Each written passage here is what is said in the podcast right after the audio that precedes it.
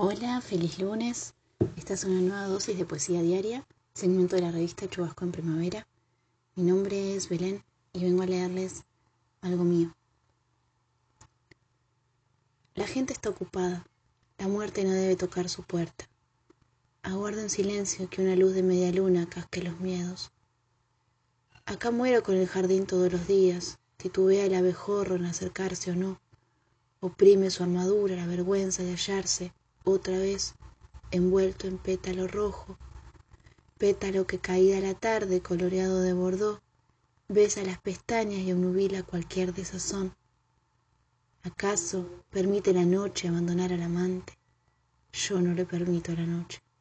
Me paro en el último tirante y estiro el brazo entre la reja abierta.